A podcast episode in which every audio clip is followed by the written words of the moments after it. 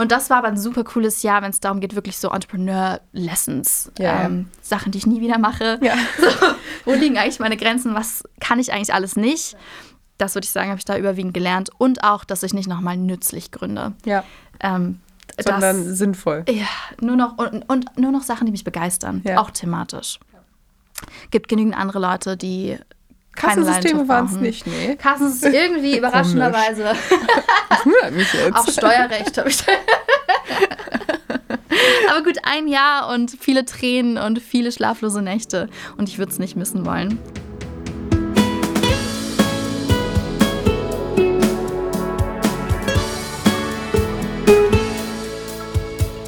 Brezeln und Wein, der Podcast für die ehemaligen der Bucerius Law School.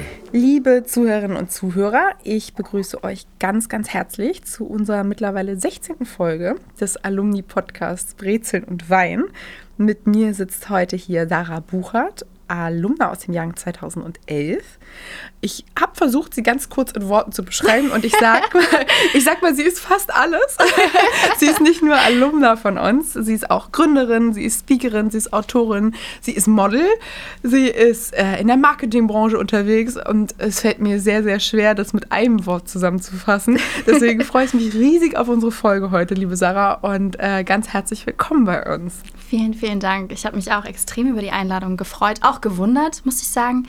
Irgendwann rutscht das die, äh, die Ausbildung auch so weit in den Hintergrund und insofern war das eine schöne Erinnerung und ich freue mich sehr, hier zu sein. Und mal wieder auf dem Campus zu sein. Total. Ich muss auch sagen, ich habe erst den Raum nicht gefunden Ja. und dachte so, oh Gott, das ist jetzt, glaube ich, auch sieben Jahre her oder so. Also Wir sind ja auch im Tonstudio, was sich seitdem auch mega verändert hat. Wir hatten hier früher ja Englischunterricht und das war ganz anders aufgebaut. Und dass das jetzt so ein riesiges professionelles Ding ist, das ist auch für mich ehrlich gesagt immer noch ein Stück weit neu, weil sich das erst in den letzten zwei, drei Jahren so entwickelt hat.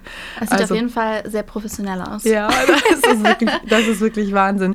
Wir trinken heute keinen Eden Rock, sondern du hast uns Fruchtsekko mitgebracht. Ja. Ich freue mich extrem drauf. Ähm, ich freue mich auch mal auf eine kleine Abwechslung zum Eden Rock.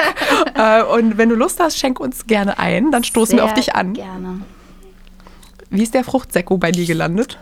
Ähm, eine sehr gute Freundin von mir hat gerade ihre Brand gelauncht, Mhm. ähm, Physical Nation an dieser Stelle, großartige Sportkosmetik. Ah, Sportkosmetik, ja, mega cool. Ähm, genau, für die Akt also Sportkosmetik, wahrscheinlich lyncht sie mich jetzt nach diesem Interview, wenn sie das hört. Es geht eher um Kosmetik, die die aktive Frau so ein bisschen begleitet. Ja. Äh, Aber jetzt fange ich nicht direkt an mit Werbung. Auf jeden Fall super coole Produkte. Und jetzt haben wir Corona-bedingt eine Launch-Party zu Hause gemacht und dann hat sie uns so kleine äh, Party-Packages geschickt. Ähm, da ich kein Alkohol trinke, in meinem Fall eben einen alkoholfreien Prosecco. Voll und den süß. dachte ich, bringe ich heute mit. Perfekt, nee, ich freue mich mega, richtig cool. Ganz, ganz lieben Dank. Und dann stoßen wir ähm, auf dich und auf jeden Fall auch auf das Label deiner Freundin an, in der Hoffnung, dass all diese schönen Sachen, die eigentlich zu so einer Gründung mit dazugehören, bald wieder möglich sind. Cheers auf dich. Auf sie, auf uns, auf alle Frauen mit großartigen Ideen, würde ich sagen. Das finde ich ist perfekter, perfekter Auftakt. Ich habe überhaupt nichts hinzuzufügen. Oh, das schmeckt lecker. Doch, das ist im Recall. Ne? Ne? Robbie Bubble in schönerer Verpackung, würde ich Das sagen. stimmt. Es zieht mir auch, also es zieht ein bisschen den Zahn, aber nicht ganz so doll. Robbie, Bubble, Robbie Bubble hat schon hart über den Zahn gezogen. Ich habe Das das irgendwann mal mit meinen Mädels wieder gekauft und wir waren so, wow. Also schon so ein bisschen. Einige Dinge können auch einfach in den 90ern bleiben, Genau, oder? können, wir, können wir einfach dort lassen. genau, ich habe schon gesagt, du machst super viele Sachen. Was ist zurzeit ähm, dein Herzensthema? Was, was treibt dich um? Ich meine noch nicht das Brötchen verdienen, sondern das, was am, dich am meisten gerade bewegt. Ähm, was, was hast du zurzeit? Was brennt dir unter den Nägeln? Ich glaube, ich bin eine derjenigen glücklichen Kandidaten, wo beides zusammenfällt. Ah, voll cool. Ähm, wir haben gerade ein Innovation Lab gegründet. Ich muss es einfach stolz einmal sagen. Head of Innovation Lab, Oh. unwritten by Preach Media. Ähm, Genau, du bist bei Preach Media, eine Marketingagentur in Hamburg, die, die ähm, ganz spezielles Portfolio auch hat. Genau, ja, ein Preach ist einerseits dafür bekannt, dass es ein Musiklabel ist. Ähm, die Ursprünge liegen in LA, wir haben ein Office in London. Äh, Preach macht aber eben auch so ein bisschen Agenturarbeit, wobei ich das Wort immer versuche zu meiden, einfach weil die Assoziation so wahnsinnig furchtbar Oh, ich habe ehrlich gesagt gar keine Assoziation. Ich habe so einen krassen Jura-Blick drauf, dass ich Ja, so okay. wenig Ahnung von Agenturen habe. Das das Agenturbusiness, ähm, ich würde mich ungern dazugehörig Mhm. zählen und ich glaube auch Preach ist zu unkonventionell, als dass man ihm damit wirklich ähm, genügend Rechnung trägt. Mhm. Und wir versuchen eigentlich so ein bisschen die Mitte zu finden zwischen Unternehmensberatung, Mhm. weil das jetzt auch keinen besseren Ruf hat, aber es ist schon Innovationsberatung immer gewesen, äh, auch ein Schwerpunkt auf Social Media. Ähm, aber es ist wesentlich viel agiler. Viele Konzerte haben jetzt vor Corona stattgefunden, einfach durch den engen Bezug zur Musik. Mhm. Viele Events, ähm, viel Branding. Und jetzt eben dieser neue Nukleus, was mein persönliches Baby ist, ähm, Innovation Management und dadurch jetzt Unwritten als neue Brand. Wie cool. Wer sind eure Kunden? Wer landet bei euch? Total unterschiedlich. Mhm. Ähm, das kann, ich würde sagen, das Klassischste, was wir so betreuen, ist CBRE, also ein großer Investor und ihr Immobilienhalter. Da geht es vor allem um E-Commerce, Mhm. Einzelhandel, ähm, aber dann haben wir auch Red Bull, also ganz viel so Lifestyle Mhm. und Social Brands. Ähm, und dann betreuen wir eben ganz viel Musik. Ja, und ähm, wo kommt diese spezielle Connection zur Musik her und wie ist überhaupt das, also wie bist du da gelandet? Ich habe eine vage Vermutung, aber vielleicht, kann, vielleicht kannst du es erzählen. Und äh, seit wann bist du da? Wie hast du dich dort entwickelt? Jetzt Head of Innovation ist ja auch einfach krass, ne? Okay, pass auf. Ähm, wir machen das einfach komplett ehrlich, okay? ich hau jetzt einfach raus. Also, wenn es ein Bewerbungsgespräch wäre, würde das mit Sicherheit anders laufen. Vielleicht rufe ich ist- morgen an und sage, streich's bitte raus. Es ist glücklicherweise kein Bewerbungsgespräch. Das Ganze lief so. Ich habe letztes Jahr, du hast es schon gesagt, mein erstes Buch geschrieben. Mhm. Und als das abgeschlossen habe ich gedacht, okay, ich habe jetzt wieder irgendwie eine Leidenschaft verfolgt. Es wird doch einfach Zeit, Geld zu verdienen. Ich hatte ein paar Bewerbungen rausgeschickt und hatte aber auch schlichtweg keine Lust auf was Klassisches zurück und habe dann über besagte Freundin übrigens äh, mit der Sportkosmetikmarke Ja. ähm, einen der Gründer kennengelernt, Dan. Und es hat menschlich so extrem gut gepasst, dass daraus eher ein neuer Job geschaffen wurde, als dass es wirklich Ah, so eine. cool. Ja, genau. Also es war kein nicht mal irgendwie, ich habe Bock auf ein Musiklabel, auch wenn es super cool klingt, sondern ich bin reingerutscht, einfach über Gespräche, über man lernt sich kennen. Das Ganze hat super viel Spaß gemacht, auch wenn in den ersten zwei, drei Monaten überhaupt nicht klar war, was mache ich hier eigentlich. Ich wusste nur, jeder Tag ist anders Mhm. Ja. und äh, jeder Tag ist irgendwie witzig. Sonntage sind nicht mehr so schlimm wie früher und deswegen bin ich geblieben. Das Ganze wurde dann jetzt erst Anfang dieses Jahres eine Festanstellung. Mhm. Ähm, immer noch in einem Bereich, wo ich mich eigentlich gar nicht so richtig zu Hause gefühlt habe, aber die menschliche Connection war so stark. Und jetzt gab es bei mir persönlich auch ein kleines Corona-Tief, muss ich sagen, kurz vor meinem jetzt 27. Geburtstag. Ich weiß auch nicht, ob ich das jetzt laut sagen wollte. Du bist Ähm, immer noch ein Küken. Genau, und ich dachte so, wow, wo bin ich jetzt eigentlich? Ich meine, die Gedanken hatten wir, glaube ich, alle, oder? Oh, Die typischen Gedanken in der zweiten Hälfte der 20er. Wirklich. Also Tell so me about it. Und dann noch die Pandemie und du Ja. sitzt sowieso zu Hause und ziehst Monsterkrise. Ja, Ja. ziehst so Resümee über dein Leben und ich habe gedacht, Resümee dein Leben ist doch Ja. einfach so geil mit 26. so, oh mein Gott, wo stehe ich? so eine First Quarter Crisis gefühlt. Ähm, was möchte ich eigentlich? Und Ja. so. Auf jeden Fall habe ich mir dann überlegt, was wäre jetzt eigentlich, was wäre so the boldest move I could do? Und habe mir dann diesen, diesen Nukleus überlegt oder dieses Innovation Lab, als das ist eigentlich das, wo ich mich in meiner bisherigen Karriere immer am wohlsten gefühlt habe. Und wenn ich mir eine Karriere basteln oder backen könnte, dann, ich habe jetzt Bock auf eine Head of Position. Ich hatte es schon ein paar Mal, aber in der Konstellation so noch nicht, mit einem größeren Unternehmen im Rücken. Also habe ich es ehrlich gesagt einfach gepitcht. Ich, hab, ich war in Verdachtsquarantäne, hatte viele schlaflose Nächte, in denen ich mich gefragt habe, was machst du eigentlich mit deinem Leben? Und habe dann gedacht, du baust es dir jetzt selber. Und es hätte total nach hinten losgehen können. Ich habe meinen Chef, also Montagmorgen um 8 Uhr, glaube ich, extrem überrumpelt, als ich wieder aus der Quarantäne raus durfte und habe gesagt, ich brauche dich jetzt mal eine Stunde. Und habe dann diesen sehr, ähm, sehr bolden Pitch Und sehr überzeugend offensichtlich. ich würde sagen, er ist sehr offen. Habe es einfach vorgestellt und ähm, ganz bescheiden damit geendet, I should be head off. So. Und er hat mich angeguckt und meinte, let's fucking do it. ja, voll cool. Und so ist das entstanden. Also alles sehr organisch, sehr. Es ist das, was ich ein bisschen draus gemacht habe.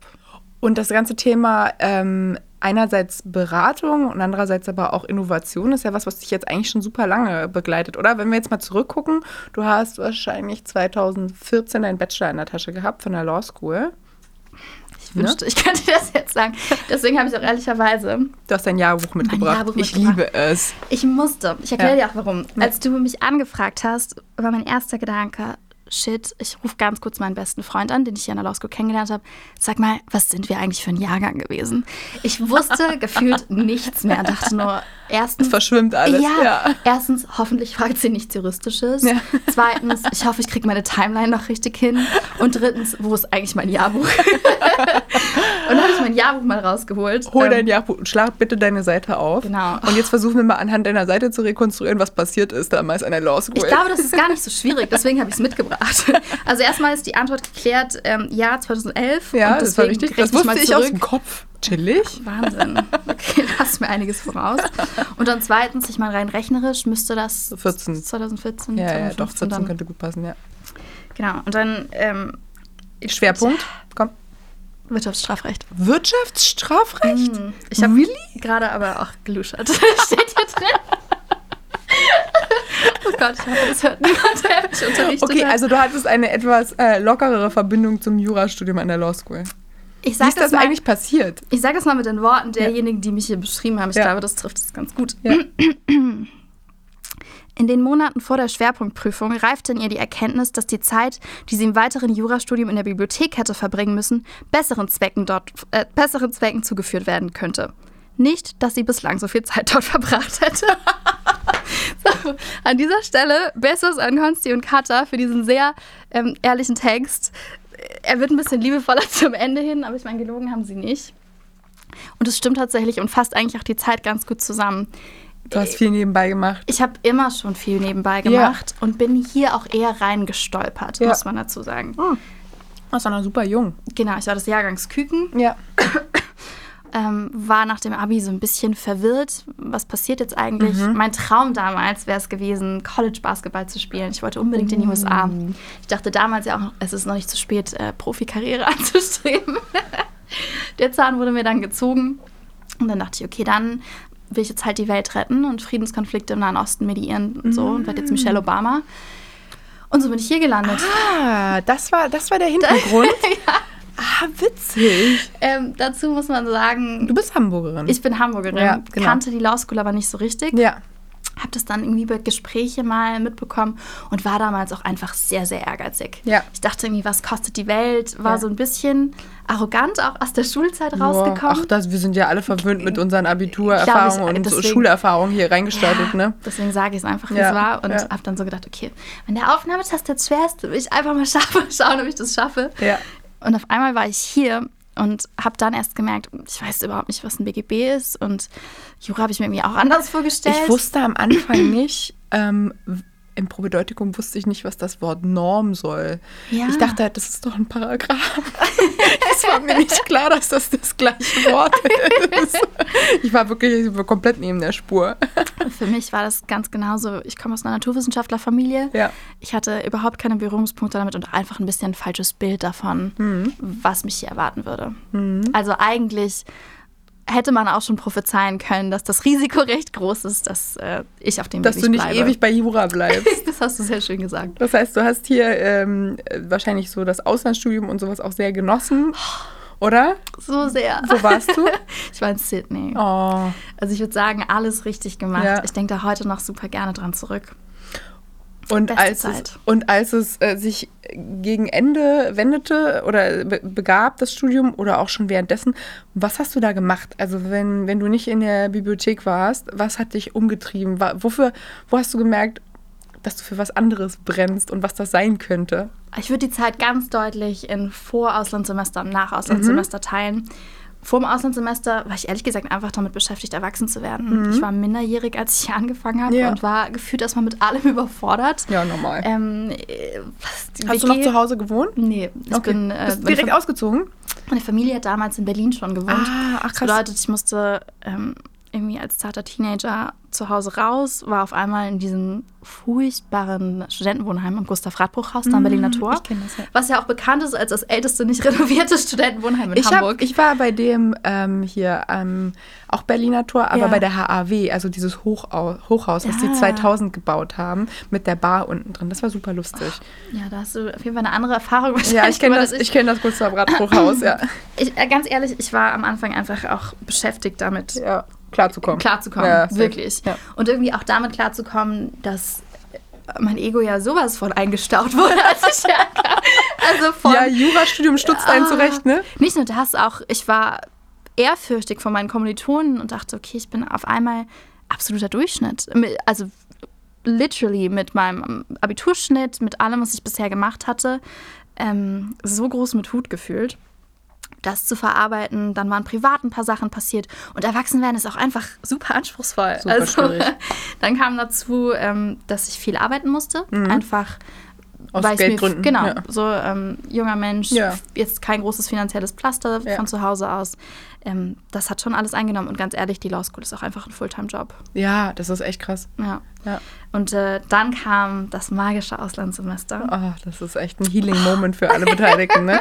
Ich glaube auch, das haben die einfach super schlau getimt, dass man das so nach zwei Jahren, wo man super frustriert ist, weil man einfach nicht so gut Jura kann und weil man auch, und dann hat man natürlich haben auch alle das Gefühl, dass der neben einem Jura besser kann. Man merkt Ja. auch gar nicht so genau, wie krass alle gerade strugglen. Das merkt man eigentlich, finde ich, erst gegen Examen hin dann stärker, dass alle gerade einen krassen Kampf führen. Aber zu dem Zeitpunkt noch nicht. Da denkst du erstmal, die marschieren da alle kreisig in die Bib rein und man bleibt selbst so hinten an, weil die Skripte liegen bleiben und man. Ich, aber ich fürchte, das war es gar nicht Ja. so sehr. Ähm, das war bestimmt der Anfangseindruck, Mhm. aber irgendwann habe ich eher an mir kritisiert oder so ein bisschen befürchtet, ich will es gar nicht so sehr Mhm. wie die anderen. Und das Problem ist, wenn du sehr jung in so ein sehr, ich nenne es jetzt mal starres Konstrukt rein Ja. katapultiert wirst, Ja. ist, dass dir nicht so viel Zeit bleibt zu hinterfragen, wer du eigentlich bist und ob das in Ordnung ist, dass Ja. du gar nicht so viel Bock auf das hast, was Nee, du machst. voll, dass man auch nochmal die Entscheidung revidiert, ne? Ja. Ähm, es wäre auch nicht meine Art gewesen. Ich, es war ein absoluter Horror für mich, mir vorzustellen, irgendwas abzubrechen. Mhm.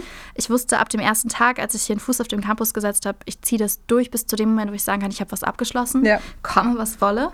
ähm, aber dadurch, dass ich so jung war, hab, hatte ich das Gefühl, dass sehr oft Situationen entstanden sind, in denen ich irgendwie gesagt habe, oh, irgendwie macht mir das nicht so Spaß oder ich bin nicht so leidenschaftlich. Und dann kommt die Antwort, das ist, weil du noch nicht reif genug bist oder Oh, du musst okay. erst das Lernen lernen oder Oh, ja. ähm, Oh, das wird mich ne, auch du hast oh, irgendwie deine Pubertät übersprungen, deshalb kannst du das noch nicht so richtig auch wertschätzen. Und Ja. bei mir entstand natürlich dieses Bild von, okay, vielleicht haben alle recht.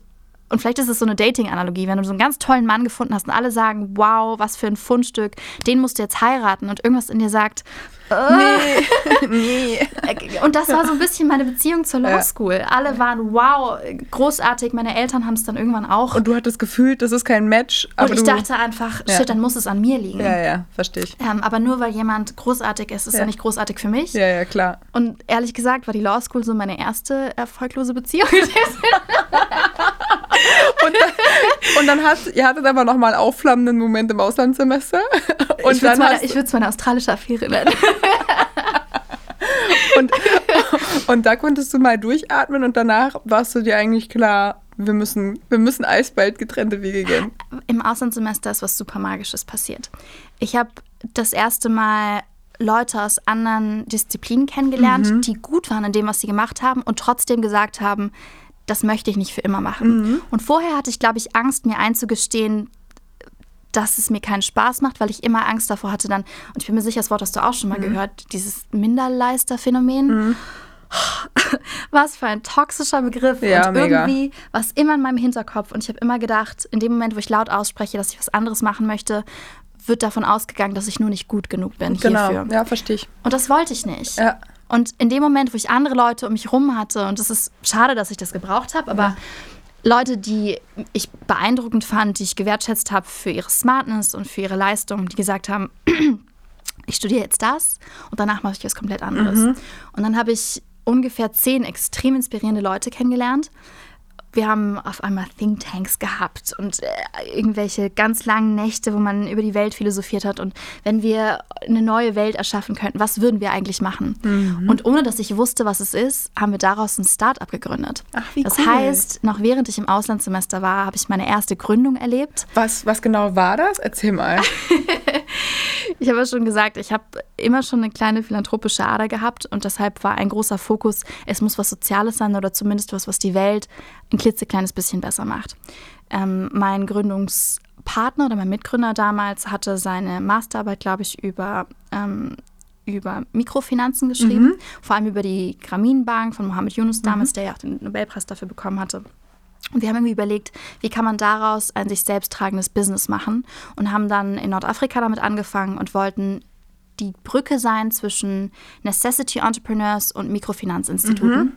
Und haben eben oft gemerkt, es fehlt an einem Blueprint, mhm. es fehlt so ein bisschen an der Bildung, wie ich dieses auch wenn es nur ein Mikrokredit ist, wie ich den verwalte, das, sodass er sich lohnt. Mhm. Also haben wir uns auf Reis- und Dattelbauern spezialisiert, wollten dann auch eine richtige Supply Chain und zwar, es hat so viel Spaß gemacht, sich das auszudenken, haben, wollten dann irgendwie aus Reis und Datteln so ein ähm, gesundes, so einen gesunden Snack machen. Also wir haben so eine Reiswaffel mit Dattelcreme dazwischen auch produziert. Mhm. Das Ganze ist entstanden bei mir in der Küche mit 100 Versuchen und ganz viel klebrigen Händen. und der Step war eben gedacht als Produktionsschritt, wo wir Frauen aus sozial benachteiligten Schichten und vor allem auch ähm, aus familiären Konstrukten rausholen, wo extrem viel Patriarchat und mhm. Unterdrückung entsteht. Wir haben also mit einer NGO zusammengearbeitet und wollten so eine Art finanzielle Emanzipation in diesem zweiten Schritt fördern, indem ja. man sagt, hier ist ein Job, wir, wir bezahlen dich gut ähm, und erlauben dir damit vielleicht zu Hause ein bisschen mehr Freiheit zu erleben oder auch einfach Selbstwert zu fühlen. Das mhm. war für mich ein ganz wichtiger Punkt. Und der dritte Schritt, was wir dann mit diesen Produkten machen wollten, war eine gesunde Snack-Alternative. Der Maghreb hat ein großes Problem mit Übergewicht, mit mhm. Diabetes. Jede ja. vierte Frau über 15 ähm, hat Diabetes Typ 2. Mhm.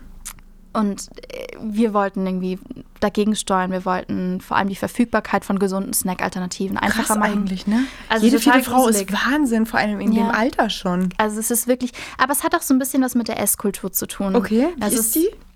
Marokko zum Beispiel ist eine ehemalige französische Kolonie. Ja. Und es gibt ich würde sagen, französischen Kult, dieses Kulturüberbleibsel von einer vierten Mahlzeit am Tag, Le Goûter, das ist zwischen Mittag und Abendessen.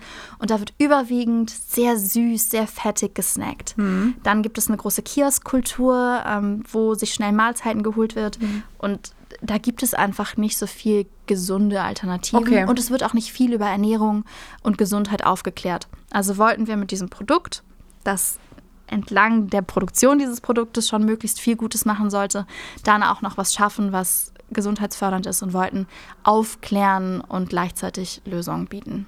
Das muss ein extrem aufregender Prozess gewesen sein, das A zu entwickeln und B, wie weit seid ihr damit gekommen? Wir haben das ein Jahr lang, würde ich sagen, gemacht. Voll cool. Äh, und eben auch schon neben der Law School. Also ich bin ja. heimlich immer mal nach Marokko geflogen. Wir haben in der Handelskammer in Casablanca gepitcht, haben irgendwie auch Zuschüsse bekommen und haben uns Produktionsstätte angeguckt, hatten eine NGO-Kooperation. Und ich glaube, jetzt ist es dann auch klar, warum es super schwer ist, sich auf Baurecht zu konzentrieren, weil du denkst, ich muss jetzt aber die NGO zurückrufen. Und äh, also es ist. Also halt super aufregend einfach, ne? Und ich habe das erste Mal gemerkt, hey, ich bin, ich bin auch gar nicht so faul und ich bin auch du gar nicht so dafür, ne? unmotiviert. Ne? Ja. Es ist einfach das Falsche. Und ja. ich war wie frisch verliebt. Ja. Also es gab nichts Aufregenderes und ich konnte nur noch daran denken. Oh. Ja. Voll aufregend. Das sollte nicht deine letzte Gründung sein. Ich nee. wollte dazu eigentlich erst später kommen, aber ich würde gerne jetzt direkt mit dir darüber sprechen. Ja. Ähm, das letzte große Thema, was dich ähm, umgetrieben hat, war, also vor dem Job und mhm. vor der neuen Position, die du gerade angenommen hast, war ein Buch, was du geschrieben hast. Ja. Erzähl uns mal von dem Buch. Ich fürchte, ich muss ein bisschen ausholen. Ich, ich bitte dich, bitte, bitte hol ein bisschen aus. Ich habe es versucht, also sozusagen, ich habe mich, hab mich ein bisschen schlau darüber gemacht. Ich würde es gerne selber zusammenfassen, aber ich glaube, ich werde dem Ganzen nicht gerecht. Deswegen freue ich mich da, wenn du uns davon, wenn du uns davon in Ruhe erzählst. Ich fürchte, wenn ich es einfach kurz zusammenfasse. Nee, bitte nicht. ja, ja, genau. hol aus. Ähm, das Ganze endete damals nicht mit diesem ersten Startup, sondern ich habe einen recht bunten Weg danach eingeschlagen. Du warst auch in Beratungen unterwegs, du hast nebenbei immer mal wieder gegründet, du hast diverse Netzwerke mit aufgebaut. ich war vor allem nach der Gründung mhm. ähm, erstmal in Äthiopien. Ich war für meine Bachelorverleihung tatsächlich nicht mal hier an der Law School, mhm. weil ich da dann schon in Äthiopien zurück war. Dann kam ich zurück. Was hast du da in Äthiopien gemacht gerade? Als Volontariat. Ah ja. Ich habe das dringend gebraucht. Ich habe das Gefühl gehabt, ich habe mich jetzt vier Jahre nur auf mich konzentriert und habe mich auf eine Art super egoistisch gefühlt, mhm. weil äh, jetzt habe ich irgendwie Sauerstoff eingeatmet und ansonsten nicht so viel beigetragen dazu, dass es irgendjemand anderem wirklich besser geht. Ähm, was ich super cool fand an der Law School damals, war die Law Clinic. Ja, das, das fand ich großartig, und das wollte ich einfach noch mehr machen. Also bin ich damals mit Project E nach Äthiopien gegangen und da ging es darum, so Ausbildungszentren vor allem für Waisenmädchen zu bauen. Ach, krass. Also auch hier wieder so ein bisschen Female Empowerment. Ich glaube, das zieht sich bei mir durch. Ähm, Sehr schön. Genau, das war also die zweite Etappe. Ich versuche es so ein Wie bisschen- sind, wie sind, ähm, wie, wie geht's denn Waisenkindern in Äthiopien? Wie geht's Kindern in Äthiopien generell, ist, glaube ich, die Frage. Und Ja. die Antwort ist, es kommt extrem drauf an. Ja. Ähm, ich bin ja mal ganz großer Fan davon, immer Anfang an zu sagen, afrikanische Länder sind nicht das, was man immer zuerst sagt. Nee, es geht ja auch Äthiopien- teilweise um so Infrastruktur und so, ne? Also Genau. einfach. Und auch in Äthiopien gibt es extrem wohlhabende, großartige Familien, die sehr westlich sind und sehr modern. Ähm, aber es ging vor allem eben um sozial schwächere Strukturen und da ist es, es ist schon schwierig, würde ich sagen. Ähm, aber eben auch, weil viele NGOs extrem schlechte Arbeit geleistet haben, würde ich sagen. Es kommt immer mal vor, dass so ein bisschen dieser Volontariat-Tourismus entsteht von, ich sage jetzt mal ganz plakativ, äh, weißen, sehr privilegierten, Mhm. Ja. motivierten Ja. Teenagern vielleicht auch, Ja. die dann einfach mal denken, ich fliege mal einen Monat runter und Ja. will dann aber auch in einer schönen Villa wohnen, während ich da bin. Und Ja. will aber auch ein bisschen was verdienen ähm, und trage schöne Kleidung und laufe dann die Straßen da entlang und merke gar nicht so richtig, was das eigentlich mit der Bevölkerung macht. Ähm, und keiner braucht eine Pitch-Präsentation, Anastasia. So, es, Da- danke dafür, so wie du jetzt damit geholfen. So. Ähm, und das habe ich schon ein bisschen gemerkt. Also diese Resistenz auch, es ist nicht so simpel, wie man sich das vorstellt. Es war schon, Ich stelle es mir auch gar nicht simpel vor. Ich stelle es Nee. mir super komplex und vor. es, es ist ja frustrierend manchmal. Ja. Also Klar. Äthiopien, mit Äthiopien hatte ich vorher nicht so richtig viel Berührung. Ich habe versucht, die Sprache zu lernen, um zumindest kulturellen Zugang zu finden. Aber ich glaube, die Hoffnungslosigkeit und die Perspektivlosigkeit, die vielen Menschen dort widerfährt, dafür Empathie aufzubringen, ist schwierig, weil wir nie in so einer Lage gesteckt haben. Das ist unvergleichbar. ja. Deswegen ist die Kommunikation schwierig. Es ist schwierig. Und es gibt ein großartiges Buch dazu, Poor Economics, Mhm. wo es so ein bisschen um die Fehlgeleitetheit von westlichem Enthusiasmus geht und Ja. wie oft es Projekte gibt, die auf dem Papier total smart klingen. Und wir haben ein Pulver entwickelt, was ein Cent kostet und deswegen können wir es verschenken und deswegen sterben Kinder nicht mehr an, ähm, an, an Durchfall, weil Ja. irgendwie das Wasser verschmutzt ist und damit habe ich die Welt irgendwie gerettet. Und das Problem ist, dann benutzt es keiner und alle fragen sich, warum. Und man vergisst, dass, dass ein ganz anderes Mindset in Ländern herrscht, weil, weil nicht verstanden wird, dass etwas, was kostenlos ist, wertvoll sein kann. Wenn also Sachen verschenkt werden, dann fehlt dieses Gefühl von, dass es Ich kriege wirklich einen ich Wert. kriege wirklich ja. einen Wert. Und das sind so Kleinigkeiten, über die oft nicht nachgedacht wird, weil m- mit westlich erzogenem Uns fehlt da komplett die Perspektive. Genau. Ja. Und Ja, alle denken, es ist smart und logisch. Aber Logik ist nicht zwangsläufig interkulturelle Kompetenz. Ja. Und das musste ich lernen und habe nach wie vor extrem viel Respekt und Hochachtung vor allen, die das Fulltime und langfristig machen. Klar, wie lange warst du dort? Ein halbes Jahr. Ach krass. Mhm. Und dann bist du zurückgekommen Dann bin ich zurückgekommen. und hast du dir erstmal einen super konservativen Wismut-Job in einer Kanzlei gesucht. Ich würde tippen, ich würde tippen nein. Ich würde tippen, du hast vergessen, zu diesem Zeitpunkt schon vergessen, dass du Wirtschaftsstrafrecht im Schwerpunkt hattest. Ich habe ungefähr alles vergessen, als ich da in Äthiopien saß. Ähm, ich habe in der vorletzten Woche, glaube ich, also auch super kurzfristig, bevor ich zurückfliegen mu- fliegen musste, aber auch einfach, weil das, Visa, das Visum ausgelaufen ist, habe ich mir überlegt, ich muss eigentlich zurück irgendwie in die, in die Gründung und habe dann auch wieder über lustige Zufälle zwei Jungs kennengelernt, die, und jetzt gibt es nämlich doch einen kleinen Jura-Zusammenhang, die zur ich fand es damals die GUBD, irgendwas, irgendwas Steuerrechtliches wurde auf jeden Fall geändert. Und der eine hatte einen Reithof. Und dann haben sie gemerkt, sie brauchen irgendwie ein neues Kassensystem und es gibt es nicht so richtig. Und dann gab es aber viele und keiner wusste, was er wirklich braucht. Und ich hatte vor allem einfach Bock zu gründen. Und dann haben wir gesagt, okay, wir machen eine Online-Vergleichsplattform für Kassensysteme. Ah, wie cool. Nee, eigentlich nicht. Naja, nee, jetzt nicht in der Sache, aber eine geile Idee einfach, Genau, oder? also es war- es hat sich aus der Rubrik Ideen, die mir in diesem Leben noch nicht gekommen sind und wahrscheinlich auch nicht mehr kommen werden. Ich würde sagen, es war, es war eine nützliche Es gibt Idee. auch einfach so Produkte und so, über die man nicht dachte. Ja, und äh, das war auf jeden Fall eine dieser Sachen. Es hat sich sinnvoll angefühlt. Ich kam dann also zurück und bin kurzerhand auf einen Ponyhof gezogen. Also literally, mein Leben war ein Ponyhof. Wo war der Ponyhof? Großwittensee, also da im Norden. Bei mir klingelt genau gar nichts. Und ganz ehrlich, ist auch absolut in Ordnung so. Ja, ähm, ja äh, Ponyhof hin oder her, es war wesentlich viel härter, als es klingt. Nicht zuletzt, weil ich allergisch gegen Pferde bin. insgesamt, also insgesamt ein ausgereiftes Konzept. Ja, äh, aber Wusstest du schon vorher, dass du allergisch gegen Pferde bist? So Wahrscheinlich nicht. aber gut, ähm, das nenne ich Bootstrapping. Wir ja. haben wirklich auch am Anfang, äh, wir hatten ich glaube, zum Schluss so ein 15-köpfiges Team, was super war. Krass. Ähm, es hat total viel Spaß gemacht, aber ich habe auch gemerkt, so richtig fähig war ich eigentlich noch nicht, ein Team zu leiten. Ich ja. war immer hin und her gezogen zwischen, eigentlich wäre ich echt gerne mit euch befreundet, ja. aber irgendwie muss, muss ich auch. da jetzt auch Struktur reinkriegen. Ja, ne? wie funktioniert eigentlich Autorität? Ja. Ähm, und wir haben auch am Anfang, ich weiß gar nicht, wie ich das laut sagen darf, aber Praktikanten mit Reitstunden bezahlt. Einfach weil halt kaum Kohle da war. Und das war aber ein super cooles Jahr, wenn es darum geht, wirklich so Entrepreneur-Lessons, ähm, Sachen, die ich nie wieder mache. So, wo liegen eigentlich meine Grenzen? Was kann ich eigentlich alles nicht? Das würde ich sagen, habe ich da überwiegend gelernt. Und auch, dass ich nicht nochmal nützlich gründe. Ja. Ähm, Sondern das, sinnvoll. Ja, nur noch, und, und, nur noch Sachen, die mich begeistern. Ja. Auch thematisch. Gibt genügend andere Leute, die Kassensysteme waren es nicht, nee. Kassensysteme irgendwie überraschenderweise. das wundert mich jetzt. Auch Steuerrecht habe ich da. Aber gut, ein Jahr und viele Tränen und viele schlaflose Nächte. Und ich würde es nicht missen wollen. Aber dann kam eben der Punkt, wenn man ein Jahr gegründet hat und im Zweifel erstmal 15 Leute bezahlen muss. Ähm, und man ist ja selber so ein bisschen wie der erste Diener des Unternehmens. Ja. Äh, ich war komplett pleite. Ja. Ich, also wirklich. Und es gab so diese eine Anekdote, die ich damals, ähm, wenn mal so Vorträge über Entrepreneurship oder sowas waren, wo ich auch einfach ehrlich gestanden habe, Leute, macht euch auch dafür bereit. Und es ja. ist keine Schande. Und um das Ausmaß mal so ein bisschen zu verdeutlichen, ich habe damals gerade jemanden kennengelernt gehabt und war total aufgeregt und musste dann aber manchmal Dates absagen, weil ich wirklich keine Kohle hatte, um mir Rasierklingen zu kaufen, um mir die Beine zu rasieren. Ja. Und das ist so ein Opfer, ich glaube, vielen ist gar nicht bewusst, wenn man was wirklich will und wirklich alles zu geben, bedeutet dann eben auch das Ausmaß. Ja. Und das sind Dinge, die gerne romantisiert werden, wenn es darum geht, so, wow, Entrepreneurship ist aber cool. Nee, es ist vor allem schmerzhaft. Ja.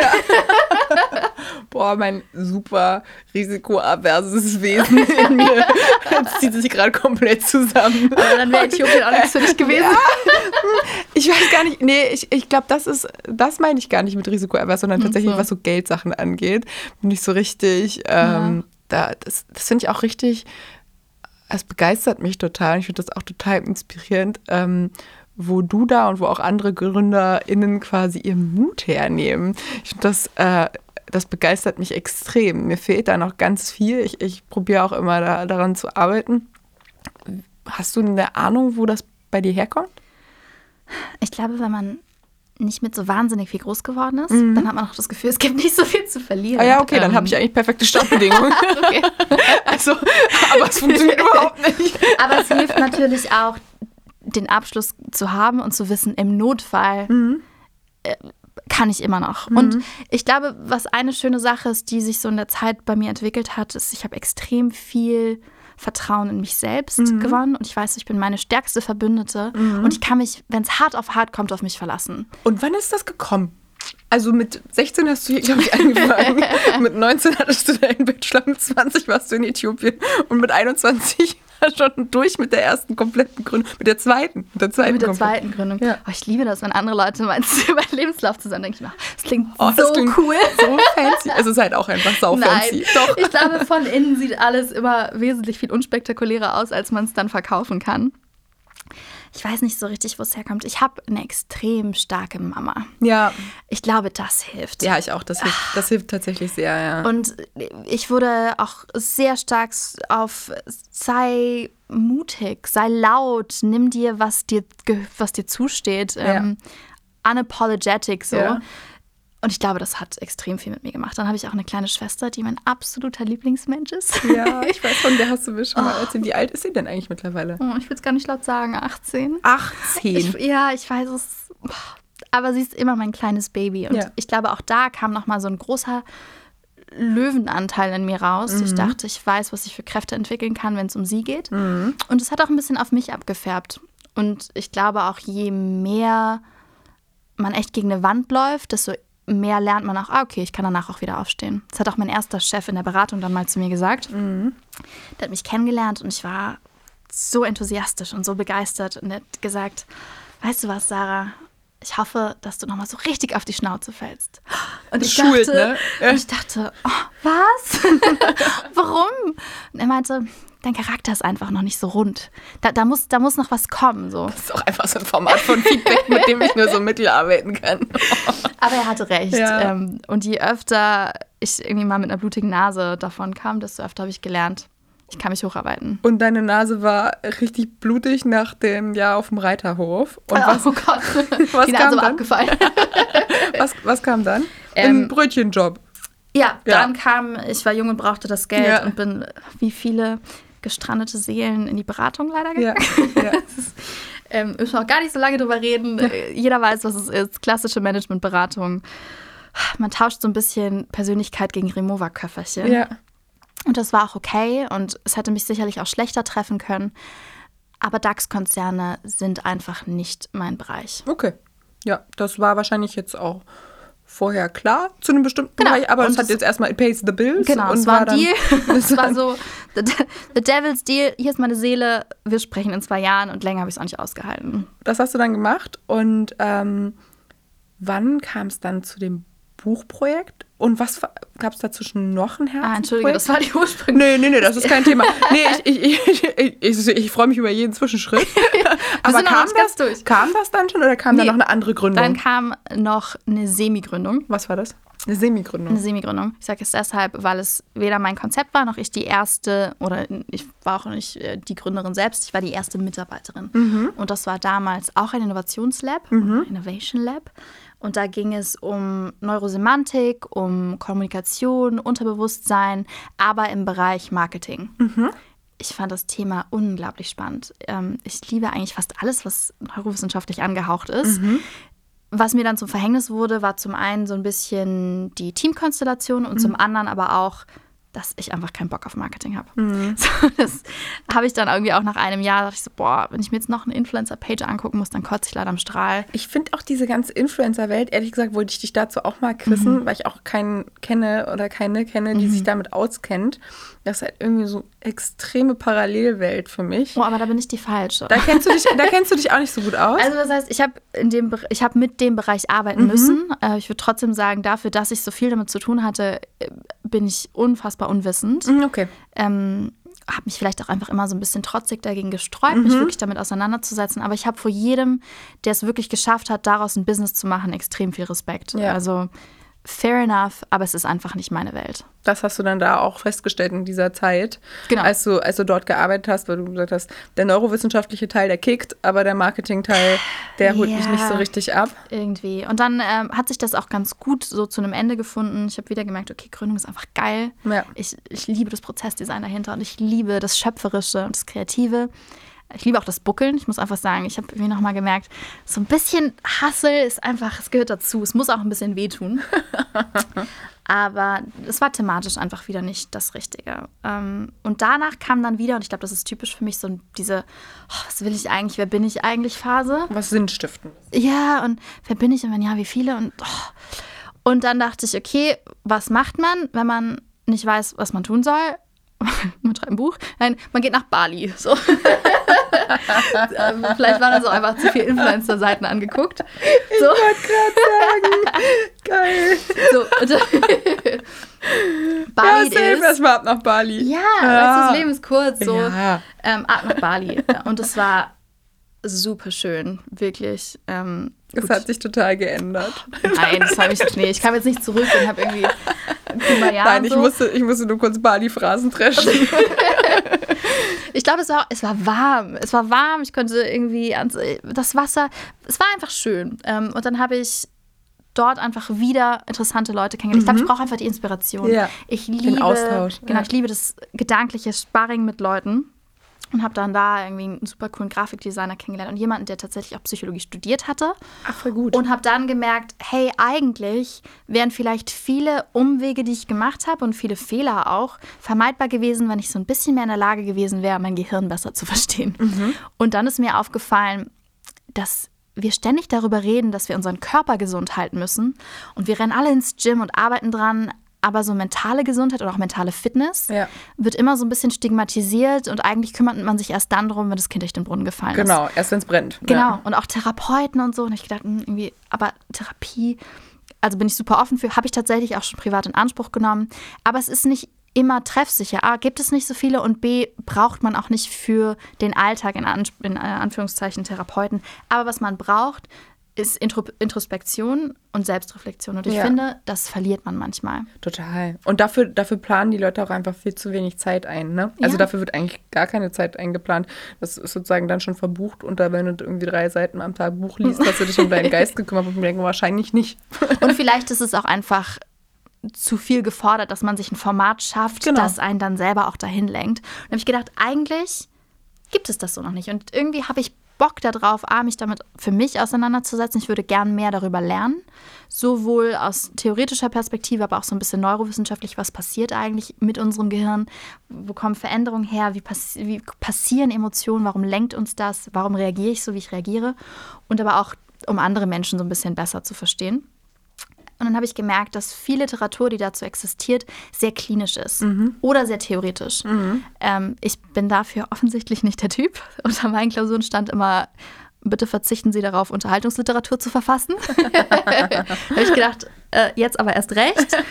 Also nehme ich mir das Wissen, was Gott sei Dank jemand anderes auch hatte. Also die Credibility war über die andere Person da und ich habe versucht, es zu übersetzen und in eine Form zu gießen, wie wir sie für uns im Alltag nutzen können. Deshalb, das Buchprojekt war The Home The Home Therapist. Therapist, ja. Genau, also wir bringen so Alltagspsychologie nach Hause und versuchen aber, dass es Spaß macht. Es war also in so Exercise-Formaten mit einem Intro, so ein bisschen Fun Facts auch darüber, Sachen, die du noch nicht über Freud wusstest. Ähm, und du wieder mit deinem Random Facts. wie oder? Random Fact, ja. Also ich meine, ähm, nein, aber also äh, es ging vor allem mehr um praktische Sachen. Ähm, ja, und es hat vielleicht mir sogar am besten getan. Und selbst wenn es keine weitere Person auf dieser Erde liest, bereue ich es absolut nicht. Und es hat total viel Spaß gemacht. Aber auch hiernach Bali und ein Buch schreiben, das war wieder mehr so eine Spaß-Karriere-Step für mich. Und danach kam ich dann jetzt. Brötchengeschäft. Und das wurde dann zur Inspiration, Genau, oder? Brötchen und Leidenschaft in einem. Ich würde sagen Kuchengeschäft. Ja. Ich bin happy. Voll gut. Nebenbei äh, begleitet dich noch ein Thema. Ich weiß auch gar nicht seit wann, das kannst du uns vielleicht mal erzählen. Du modelst. Und das ist ja, wir haben vorhin schon über Selbstbewusstsein äh, gesprochen. Das ist auf jeden Fall auch ein Thema. Also einmal deine Fotos sehen immer wunderschön aus, aber das ist ja sicherlich auch ein, äh, ein sehr mutiger Step. Ja. Wie bist du da gelandet? Du bist bei ähm, einem Model, Modelab, äh, einem, einer Agentur in Hamburg gelandet, Cur Curve Model Management, richtig? Genau. Wie bist du da gelandet und ähm, wie läuft das so? Ich habe viele, ich habe viele Fragen. Wir können sie gerne alle loswerden. Ähm, Modeln ist ein schwieriges Thema. Ja, das kann ich mir vorstellen. Ähm, das hier ist ein Audioformat. Ich bin mir sicher, viele Leute kennen mich nicht, weil ich auch nicht so viel auf dem Campus war. Für die Leute, die mich kennen, die wissen, ich bin mixed. Ich bin kurvig gebaut. Das bedeutet, als ich groß oder so in meiner Pubertät oder mit dem Älterwerden, habe ich mich nie wirklich schön gefühlt. Ich habe sehr krauses, sehr wildes Haar. Ich habe das Gefühl gehabt, ich sehe immer ein bisschen anders aus als so die coolen Kids in meiner Klasse. Also mein Selbstbewusstsein hat sich immer eher aus meiner Leistung gezogen und optisch habe ich einfach versucht, das so ein bisschen zu ignorieren. Also ich war sehr, sehr, sehr unsicher und, Und das sehr in einer Altersphase, wo man ohnehin schon ja. Oh. Und natürlich, natürlich gibt es auch ähm, Erfahrungen, die das Ganze so ein bisschen oh, noch schlimmer gemacht haben. Ja. Also so, irgendwann wird man älter, man will ja eigentlich als Mädchen noch immer so ein bisschen hübsch gefunden werden. Und ich habe meine Haare wirklich totgeglättet bis zum geht nicht mehr. Ähm, und dann war das für mich immer wie so ein Geständnis, was ich irgendwann, wenn ich mal jemanden länger kennengelernt hatte, es war immer, ich musste jetzt was sagen, wenn ich, Ich aus der Dusche übrigens- komme. Genau, ich ja. habe ich hab die und die Haare, ich habe solche Locken, als wenn das so ein ganz großer Fehler an mir gewesen wäre. So, wenn man sich das erste Mal auch abgeschminkt zeigt. Ja. Das, was man sich als Teenager überhaupt nicht mehr vorstellen konnte, so dass man dann irgendwann nicht geschminkt ist. Ja, es war aber wie so eine ganz, wie so eine hässliche Wahrheit, die ich Ja. gestehen musste. Also es war schon noch ein bisschen Selbsthass wahrscheinlich. Ja. Ähm, und dann kamen halt auch Antworten so, "Mm, okay, finde ich jetzt nicht so schlimm, aber du kannst ja dann wieder glätten, wenn wir mit meinen Freunden ausgehen. Also Oh. so Teenage-Jahre, Oh. ja, oder Ja, so. verstehe ich. Das Auch in- geht ins Herz. Ja. oder auch so, oh, irgendwie, Sarah, du bist ja echt meine absolute Traumfrau, wenn du jetzt noch ein bisschen schmalere Hüften hättest. Puh. Mein, mein zartes Jugendherz. Ähm, dementsprechend war Modeln so weit weg für mich, das wäre in 100 Jahren kein Thema gewesen, mit dem ich mich aktiv auseinandergesetzt hätte. Während der Innovation Lab Phase, also damals in dem alten Unternehmen, haben wir in so einem Shared Office eigentlich gesessen. Und nebenan war ein Modelbooker, also eine Modelbooking-Firma. Ähm, und ich habe mich super, also menschlich super mit denen verstanden. Und dann kam aber immer mal ein Spruch, ach Sarah, willst du nicht auch? Und mach doch mal. Und ich dachte am Anfang immer, irgendwie ist ein Witz, aber ist auch nicht lustig. Jetzt hör mal auf. ist, auch, ist auch gemein. Und ähm, irgendwie Instagram wollte ich eigentlich auch nicht haben und Fotos finde ich auch blöd und sowieso Oberflächlichkeit ist voll daneben. Und dann irgendwann kam aber Bali und ich wollte meine tollen Urlaubsfotos teilen. Und dann hat tatsächlich eine gute Freundin und eben Kollegin aus besagtem Unternehmen einfach mal ganz frech hinter meinem Rücken Fotos an drei Modelagenturen geschickt. Eben diese Urlaubsfotos da aus. Wie cool. Genau. Und dann habe ich irgendwann einen Anruf bekommen. Ich saß gerade im WeWork und habe an meinem Buch geschrieben. Mund voll. Ja, irgendwie, wir haben deine Fotos vorliegen. Wir sind, äh, ich weiß gar nicht, was das damals war. Kultmodels oder so, also eine echt große Agentur, ähm, die nicht nur Curve macht, sondern alles gemischt. Äh, willst du nicht mal bei uns vorbeikommen? Ich dachte erst, das ist jetzt irgendwie ein schlechter Scherz und das ist irgendwie ein Kumpel und habe es gar nicht ernst genommen und wollte ums Verrecken nicht dahin. Ja. Ich wollte einfach nicht, dahin, weil ich dachte, und dann wirst du bewertet und dann sehen die mich und dann sagen die bestimmt, ah nee, war nur ein Versehen, du kannst wieder gehen. Ich war felsenfest davon überzeugt und wollte dann aber auch nicht unhöflich sein und dachte irgendwie, okay, machst du es jetzt und kannst danach ganz Das schnell wäre wieder auch nach Hause. sauer aufregend, oder? Oder du, Zweifel haben auf jeden Fall stark überwogen bei dir. Ich hätte es gerne nicht gemacht Ja. in dem Moment. Ja. äh, aber ich bin auch ungern ein Feigling. Ja. Also es war so, ich mache das jetzt auch so ein bisschen aus Respekt vor der Freundin und dann wissen wir, dass wir es mal probiert haben und dann lässt sie mich vielleicht auch in Ruhe damit. Und dann kam ich da an und habe mich auch bei mehreren Agenturen dann vorgestellt. Und zu meiner Überraschung haben mich alle aufnehmen wollen und ich habe von allen einen Vertrag angeboten bekommen. Und es war, es war irgendwie das erste Mal, dass ich, dass sich irgendwie so mein kleines Jugendherz wieder geöffnet hat und irgendwie ein bisschen dankbar war und Ja, so ein bisschen, ich bin okay, so, so wie ich bin, wirklich. Und auch überall kam das Feedback, die natürlichen Haare finden wir viel besser als die Locken und total toll und, und irgendwie der Körper ist genau gut, so wie er ist. Und es war echt Balsam, ne? es war wirklich überraschend und ich war irgendwie, ja, ich, ich war vor allem geschmeichelt und irgendwie beruhigt und es war echt richtig, richtig schön. Und äh, wie oft durftest du seitdem schon Jobs machen und was waren das so, also wie, wie war das erste Mal vor der Kamera? Äh, ich glaube, das allererste Mal sind ja dann diese Testshoots. Das ist wahrscheinlich noch halbwegs entspannt, weil man einfach weiß, es wird ein Testshoot. Das ist jetzt für keinen konkreten Kunden, sondern Genau, und trotzdem willst du dann ja aber auch nicht enttäuschen. Ja. Ne, wenn du dann erstmal, ich war damals noch bei einer anderen Agentur, wenn du dann erstmal den Vertrag unterschrieben hast, dann willst du das ja irgendwie auch gut machen und dann da sollen die Fotos auch gut werden. Gott sei Dank ähm, habe ich irgendwie so eine innere Beyoncé, sobald Musik läuft, ist mir alles egal. Dementsprechend direkt erstmal die Geheimwaffe ausgepackt und dann habe ich das irgendwie auch über die Bühne bekommen. Was mir total geholfen hat, war meine kleine Schwester. Ähm, für die war, glaube ich, einfach die Tatsache, dass jemand uns schön finden könnte und dass, dass wir okay sind, das war schon irgendwie der größte Erfolg und alles, was zusätzlich kommt, ist, ist on top und mehr brauchen wir eigentlich gar nicht. Und deswegen habe ich gedacht, ich mache das auch so ein bisschen für sie und vielleicht auch ganz ehrlich für alle anderen, die Erfahrung gemacht haben wie ich und alle, die sich nicht mit jemandem, der groß und schlank und dünn ist, ähm, identifizieren können, sondern vielleicht sieht mich jemand Total. und sagt, ich sehe auch so aus und deswegen bin ich genug. oh, ich finde es auch so erholsam, dass wir nicht nur 1,80 blonde Ja. Frauen mit 50 Kilo mehr auf Fotos sehen. Ja. Das ist ja, wir kommen ja aus einer anderen Zeit. Also die 90s waren ja in die Richtung Ja, sehr stark. voll. Und das ist, ich finde es so erholsam, dass sich das geändert hat. Ich auch. Ich da ist auch in den letzten fünf, sechs Jahren einfach nochmal krass viel passiert, finde ich. Würde ich auch sagen. Auch so die Diversität. Oh, ähm, super wichtig. Sicherlich auch so seit Black Lives Matter noch mehr. Ich würde mir natürlich noch mehr wünschen und nicht nur so trendspezifisch, wir sind jetzt alle irgendwie Black Community. Ja. Where my Asian people? So, Ja, und und was ist mit Menschen mit Behinderung? Also ich glaube, es Mehr liegt noch ein, Sichtbarkeit, mehr ja. Sichtbarkeit. Ich glaube, es liegt noch ein weiter Weg vor uns. Aber es geht auf jeden Fall in die richtige Richtung. Das finde ich auch. Ähm, machst du das jetzt gerade noch? Ja, Ja? also Äh, Corona macht es natürlich ein bisschen schwieriger. Klar. Ähm, ich habe auch erst letztes Jahr im Januar, glaube ich, den Vertrag unterschrieben. Wie gesagt, damals noch bei Kult. Ähm, dann kam der erste Job auch recht schnell. Und der war, ich glaube, einen cooleren Job äh, hätte ich mir gar nicht vorstellen können. Es war Bademode. Gut, das war, hat mich Überwindung gekostet, aber ein Fernsehspot, Bademode Oh, in Barcelona geshootet. Oh Und mein ich Gott. dachte nur, okay, Jet International. Supermodel anscheinend. So, das war natürlich dann auch nicht so, aber es war so aufregend. Und ähm, wir waren zu zweit. Das andere Mädchen habe ich danach, oder also kurz vor dem Shoot rausgefunden, ähm, war auf der letzten Titelseite des Playboys und ich dachte nur, okay, dann ziehen wir uns mal aus. That escalated quickly. Ah, okay.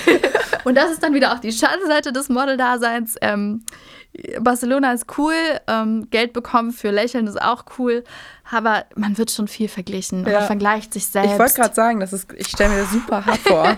Ja. Ja, also es hat Vor- und Nachteile, aber auf einmal, man begibt sich ja auch freiwillig in einen Bereich, in dem einfach egal ist, ob ich ein guter Mensch bin. Es ist egal, was ich für ein Abi habe und das ist gut und schlecht, aber ich kann halt mein Aussehen nur zu einem gewissen Teil beeinflussen. Und wenn jemand meine Nase nicht mag, dann bin ich raus. Ja. Und das ist schon schwierig. Man wird auf jeden Fall zu einem Stück Fleisch, so ein ja, bisschen. hätte ich, ich habe ehrlich gesagt gerade daran gedacht, man hat nur so begrenzt, man wird anders angeguckt. Das Ja. ist schon auch, das, ich stelle es mir auch sehr schwierig vor. Ich finde es erstmal, ich finde es erstmal mega cool, dass du es einfach machst und ich finde es auch super cool, dass das einfach, wie gesagt, ich kann mich mit diesen Menschen, die ich vor zehn Jahren noch gesehen habe, Mhm. äh, bei Germany's Next Topmodel und auf, auf allen Ja. Covers, das, ich kann mich damit, ich kann damit ehrlich gesagt gar nichts anfangen. Ja. Ähm, ich finde, Es hat auch, es hat auch seine Berechtigung. Es ist ästhetisch und wunderschön und ich finde, man muss auch bei aller Body Positivity aufpassen, nicht ins Gegenteil Nee, umzuschwenken. überhaupt nicht. Aber ich kann einfach nicht, so- ich kann mich damit nicht identifizieren. So, Und ich kann das. ich, kann, nee, ich, kann, ich, kann, ich kann wirklich damit, ich finde es total komisch und das fühlt sich ähm, extrem fremd an, wenn man sowas sieht. Ästhetisch, aber sehr fremd. Ja, ver Ähm, verstehe ich. Und ich finde es find es deswegen super schön. Ich finde, ich stelle es mir auch richtig hart vor. Deswegen finde ich es super cool, dass du es machst und dass du es auch wahrscheinlich machst, trotz äh, der schwierigen Momente, die du auch da in dem Business, Business erlebst und äh, der, der Zweifel, die da sicherlich auch immer wieder, äh, die ja ehrlich gesagt bei allen sicherlich hochploppen, aber ich stelle es mir auch richtig hart vor, sich, das, sich da in die Situation zu geben. Ich hätte da so viel Schiss davor, dass ich das in diesem Leben nicht machen würde. Deswegen äh, finde ich, das- finde ich das mega cool. Du hast schon gesagt, eine Sache, die dich super locker macht bei solchen Shootings, ist wahrscheinlich Musik. Und ich weiß auch, dass ähm, einmal Basketball, ich habe auch Boxen im Kopf und vor allem auch Tanzen, die ich schon immer mitbegleitet hat. Ähm, hattest du mal, also jetzt gerade während Corona ist alles sehr eng gegrenzt Mhm. möglich ist. Ich weiß aber auch, dass du zum Beispiel Salsa total liebst und äh, das auch begnadete Tänzerin Oh. bist und total dafür, total dafür, total dafür brennst. Ähm, Gab es einen Moment, Mhm. an dem du an der Law School mal ausgelassen getanzt hast? Gab es eine Law School Party? Es gab sicherlich Law School Partys. Die Frage ist, bin ich hingegangen? Ähm, Und hast du ausgelassen Und habe ich ausgelassen. ähm, ich erinnere mich ganz dunkel an eine Black and White Party im äh, Auditorium. Da klingelt auch irgendwas bei mir. Irgendwas war da. Und was ich super cool fand, waren die Motto-Partys. Also Ja. so irgendwie 20s und Ja. äh, das, also da auf jeden Fall- Twenties hatten wir mal. Ja. Da war ich auf jeden Fall am Start, aber ich glaube, ähm, dank Corsage habe ich irgendwie nicht so ausgelassen getanzt. da war die Optik dann wichtiger. Aber nee, ich muss auch gestehen, so sehr ich mittlerweile wertschätzen kann, was die Law School in ihrem Bereich alles leistet, es war nie so richtig mein Zuhause und mein Ja. Comfort Place. Ich Ja. hab, vielleicht lag das auch viel an meinem eigenen Mindset, aber ich habe mich nie so richtig angekommen Mhm. und zugehörig gefühlt. Ähm, vielleicht oder sicherlich hätte ich mehr einen Effort machen müssen, um mich einzubringen. Aber dadurch habe ich mir eher versucht, außerhalb Sachen zu Es suchen. war halt einfach nicht das richtige Match sozusagen, Genau. sondern das war eine, ein, ein Lebensabschnittsgefährte. zu einem Leben. Ich mache mir so ein bisschen Sorgen, dass ich das Gefühl habe, unser Interview ist eigentlich nur dating mit Es ist eine Dating-Metapher. Okay, allerletzte Frage. Ja. Mm, Bester Club für Salsa in Hamburg. Oh mein Vor Gott. Corona. Es muss dringend neue geben, bitte. Aber La Macumba ist ein absoluter Geheimtipp. Mhm. Und zwar ist es in der Adenauer Allee gegenüber vom Zopp. Es ist eigentlich eine Tanzschule, aber Freitag und Samstagabend. Best place to be. Oh Gott, liebe Sarah, ich hoffe ganz, ganz, ganz sehr, dass wir uns da bald sehen können. Sehr gerne. Und ähm, dass uns das bald wieder möglich ist. Ganz, ganz lieben Dank für deine Zeit, äh, dass du uns mitgenommen hast auf die aufregende Reise durch die letzten Jahre.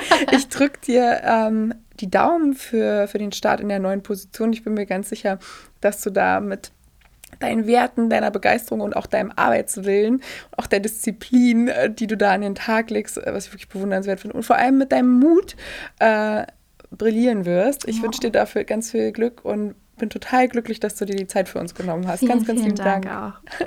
Cheers auf dich. Ja, ich habe den Fruchtsäcko übrigens ausgetrunken, während Sarah ganz langsam an diesem kleinen Zuckerwasser nuckelt. Cheers.